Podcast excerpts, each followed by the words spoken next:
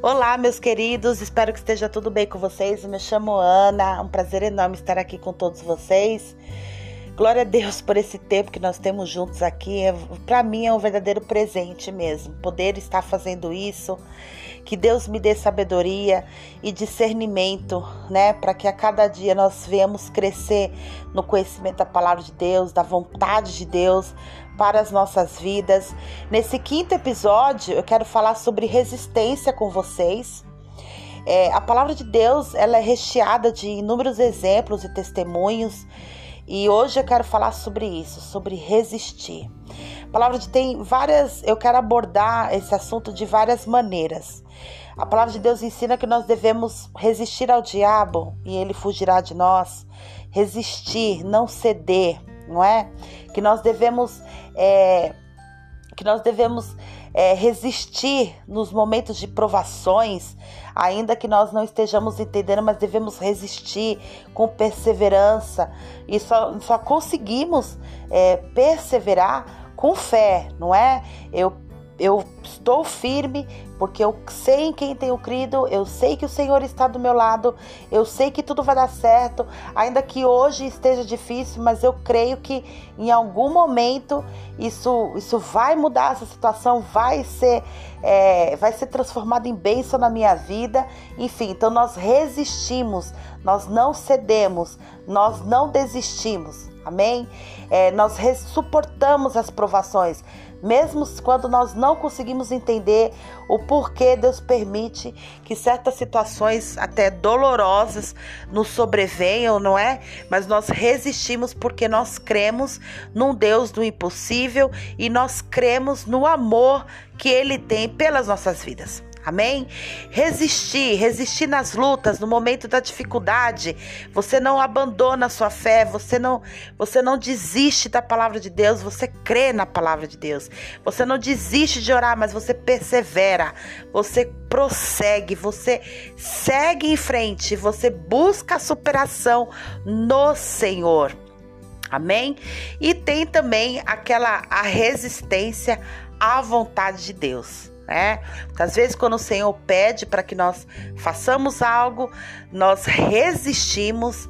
Às vezes, nós estamos tão é, convictos daquilo que nós queremos, né? Do, daquilo que almeja nossos corações e aí Deus de repente vem e fala: "Não é isso aí que você tá pensando, não é isso aí que você tá querendo, que vai ser o melhor para tua vida, meu filho, minha filha. Sabe? Eu quero que você faça outra coisa, eu quero que você tome um outro rumo.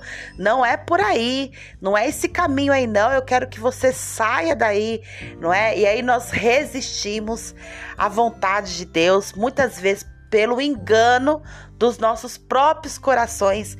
E a Bíblia nos alerta o quê? Que o coração é enganoso, que nós devemos tomar cuidado. Quem o conhecerá? Nós não conhecemos a profundidade dos nossos próprios corações, mas o Senhor conhece. Nós só enxergamos o que está diante de nós, mas o Senhor enxerga além. E a palavra de Deus diz que a, a boa vontade, a vontade do Senhor, ela é boa, ela é perfeita e ela é agradável. E às vezes aquilo que nós estamos querendo diante dos nossos olhos hoje parece ser muito bom. E aí você fala, Senhor, mas isso aqui é, parece perfeito para mim. Essa viagem parece perfeita. Esse casamento, essa união, essa amizade, essa aliança, esse trabalho, enfim, tantas coisas, não é? Parece ser tão perfeito nesse momento para mim. E aí de repente o Senhor vem e fala: Não, filho, esse não é o momento né? Não é que eu não tenho uma viagem para você, eu não tenho um casamento para você, eu não tenho filho para você, não é isso. Deus tem o melhor para cada um de nós. A Bíblia diz que aquilo que Deus tem para cada um de nós ainda não chegou aos nossos corações. Glória a Deus, né? Então, assim, como nós somos pequenos perto da grandeza de Deus, como os nossos sonhos, né, os nossos desejos são tão pequenos perto dos sonhos que Deus tem para nossas vidas, né? Então, ou nós confiamos no Senhor, naquilo que o Senhor nos orienta, ou nós passamos a confiar em nós mesmos e, nos, e acabamos que andando em desobediência e nos rebelamos contra a vontade de Deus. E isso me faz, me, é, me, me traz agora à memória, Senhor, aquela palavra de Jonas, do livro de Jonas, a atitude de Jonas diante de uma ordenança de Deus. Quando Deus chegou para ele lá no primeiro capítulo, no versículo 2, Deus fala assim: Jonas, levanta-te e vai até Nínive, clama né? Porque a malícia deles subiram até mim. Enfim, levanta-te e vai lá, né? Vai lá falar com eles em meu nome. Aí no terceiro versículo, Jonas, o que, que ele faz? Ele faz o oposto. Ele se levanta sim, mas para fazer aquilo que Deus não mandou ele fazer. Ele se levanta para fugir da presença de Deus, para fugir daquela ordenança que ele recebeu. E ele se levanta para ir para Tarse, para Tarsis. E muitas vezes será que nós temos nos levantado para fugir daquilo que o Senhor pede de nós? É isso que nós temos que avaliar nesse dia. É, eu sei que nós somos limitados em muitas coisas, mas a Bíblia é muito clara quando ela diz que o Espírito de Deus nos capacita em todas as coisas. Que, a, que o Espírito Santo ele nos direciona, ele nos guia, mas nós temos que estar com os ouvidos abertos, com o coração disposto. Nós temos que nos esforçar sabe? Para obedecer a Deus. Ainda que uma ordenança do Senhor nesse momento seja algo que para você seja duro, seja algo que seja contra aquilo que você tem trabalhado tanto, não vai satisfazer seu desejo no seu, do seu coração nesse momento, obedeça ao Senhor, porque Ele sabe do teu futuro. Ele sabe do seu amanhã. Como eu falei no podcast anterior, né? Que eu falei, não se preocupe com o teu amanhã, porque Deus está no controle. Então, às vezes, nós ficamos aqui planejando o nosso futuro, nosso amanhã, não é? Ao invés de nós entregarmos na mão do Senhor. Às vezes nós ficamos trabalhando, trabalhando, porque nós planejamos tal coisa. E aí o Senhor vem e fala: Não, você não vai fazer mais isso aí que você está fazendo. Para, que tá, não quero mais que você faça isso. Entregue isso daí. Sai daquele trabalho né? E aí você fala: "Não, mas eu ganho bem nesse serviço, eu não quero sair". E Deus está mandando você sair. Então, é, o que Deus tem para você é muito melhor do que você possa imaginar. E ou nós cremos nisso, meus irmãos, ou nós não cremos e vivemos a vida do nosso jeito. A partir do momento que nós entregamos o nosso coração para Deus, entregamos a, a direção da nossa vida para Deus, nós temos que confiar. Confiar de olhos fechados, né? Assim, se for preciso. Ainda que nós não estejamos entendendo nada, nós vamos confiar no Senhor.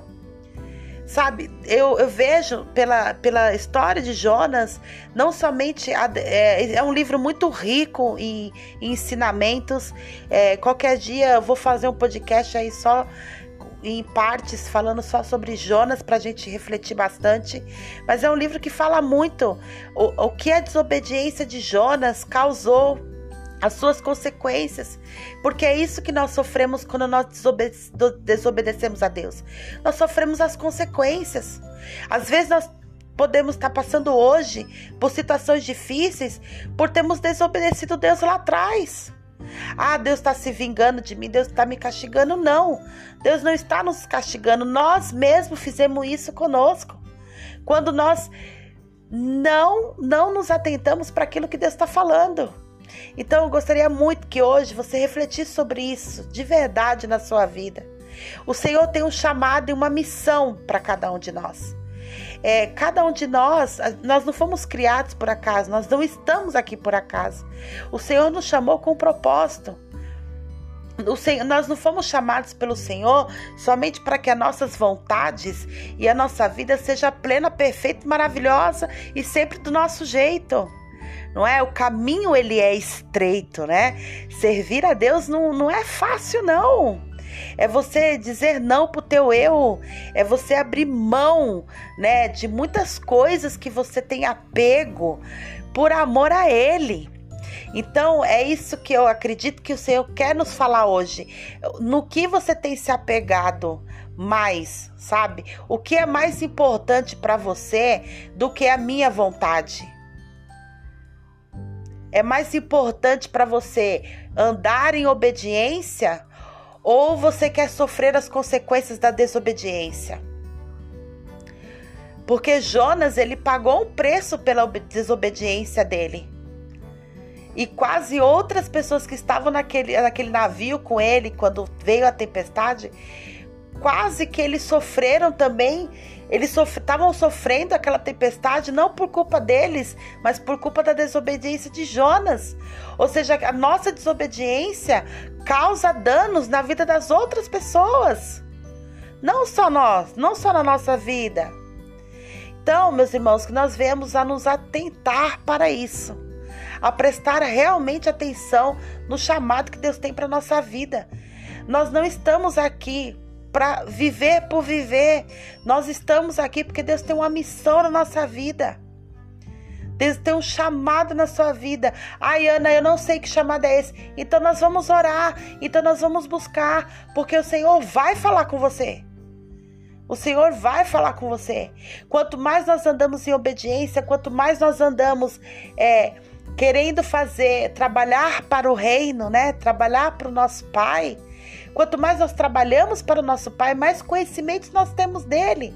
Porque trabalhar para Deus é aprender com Ele. sabe? É uma relação que nós vamos ter com Ele. Nós vamos amadurecer, nós vamos nos fortalecer. Quanto mais nós crescemos no conhecimento da graça de Deus, nós recebemos a graça de Deus diariamente, amém?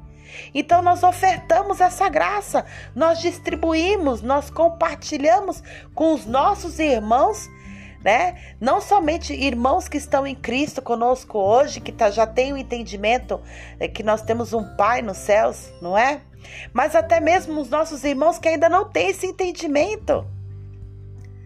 Ai, Ana, o que, que você está falando? Eu estou falando que todos nós, todos, todo ser humano é imagem e semelhança de Deus. Todos nós. Só que tem uns que já têm conhecimento desse amor de Deus, que existe um Deus que, que se entregou por nós para nos salvar, e tem irmãos ainda que não conhecem, que não têm conhecimento dessa verdade. Então, nós que temos esse conhecimento, temos que obedecer o ID do Senhor para resgatar esses irmãos em nome do Senhor, pelo menos apresentá-los a eles com a nossa maneira de viver, com a nossa postura, com as nossas atitudes, com o amor, porque é assim que a gente vence o mal, né? Com amor, foi assim que Jesus venceu, foi assim que Jesus se entregou por amor. Nada é mais forte que o amor. Deus é amor, é a força mais poderosa que há. É o amor. Amai-vos uns aos outros. Isso é uma ordenança de Deus. Nós, como nós temos nos amado. Como nós temos amado aqueles que não não não não é, confessam a mesma fé que nós, aqueles que não levam uma vida como como nós como nós é, uma vida que de repente para você não é certa, não é? é? Vai contra tudo aquilo que você acredita. Como nós amamos essas pessoas. Amar Amar não é concordar com tudo, sabe? Mas nós amamos, nós não estamos aqui para, para ser o juiz de ninguém, para levar juízo às pessoas, mas para levar o amor, o bom exemplo, o bom testemunho, para sermos o quê? Bênção. É, eu não sei porque eu estou falando isso agora, mas é, tem uma finalidade, Deus está trazendo isso no meu coração agora então, o Senhor diz o que? Amai-vos uns aos outros e amai os seus inimigos. E às vezes nós queremos inimigos bem longe da gente, né? Por quê? Porque nos afronta. Porque não, não, a gente não fica bem perto de uma pessoa que de repente não gosta da gente, que nos critica, que quer, que quer mais que a gente não, não cresça na vida ou que atrapalhe os nossos planos. Então nós queremos ficar afastados de pessoas assim. Mas o Senhor diz o quê? O Senhor diz que nós devemos amar os inimigos. Ame esses inimigos, ou seja, respeite-os, dê bom exemplo, né? Você não é obrigada a falar da sua vida inteira para uma pessoa que você sabe que é contra você, né? É, mas nós não estamos aqui para apontar o dedo no rosto de ninguém.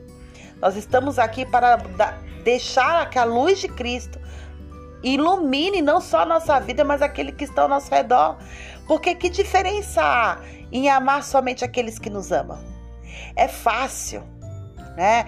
E é por isso que o evangelho, ele, ele nos confronta. Por isso que a palavra de Deus, ela corta, sabe? Ela rasga a gente por dentro, porque ela mostra é, a necessidade do amor de Deus, esse amor que nos constrange, um Deus que nos ama, apesar, apesar de todas as nossas falhas, dos, dos nossos pecados. Porque nós não merecíamos e não somos merecedores, mas a graça do Senhor está sobre nós. Então nós não devemos negar isso a ninguém, aos nossos irmãos que ainda não têm esse conhecimento. Então nós não devemos resistir sabe, a fazer a vontade de Deus, resistir à palavra de Deus, mas obedecer o id do Senhor, sabe, buscar a comunhão com Deus a cada dia, se fortalecer nisso, minha, meu querido irmão, minha querida irmã, sabe? Nós, é, o Senhor, o que, que Ele quer? Ele quer um relacionamento conosco, né? Quanto Quanto mais juntinhos de Deus nós estivermos, mais cheios dele nós estaremos, não é? E poderemos se relacionar com as outras pessoas também. Não é? é você não precisa, a gente ninguém convence ninguém de nada. Quem convence é o Espírito Santo, não é? Mas pelas nossas atitudes, nós fazemos a diferença. Podemos fazer a diferença. E o que Jonas, agora voltando para Jonas, né? Vamos voltar para Jonas. Jonas, ele resistiu à vontade de Deus. Deus estava levando uma sentença para Nínive, né? Por conta da sua malícia. Mas a intenção, assim, o, o Deus, ele sempre quer salvar. Deus, ele tem prazer em abençoar. Tanto é que quando depois de tantas coisas que aconteceram que Jonas resolveu obedecer a Deus, que ele levou a palavra de Deus, toda todas aquelas pessoas que moravam ali se arrependeram. E Deus deu mais uma chance para aquela cidade, para aquelas pessoas. Tanto é que ela não foi destruída porque Deus deu mais uma chance. Deus não destruiu mais. Deus perdoou. Então, olha só o que o que Jonas, assim, quantas vidas iriam ser perdidas por conta da desobediência de Jonas.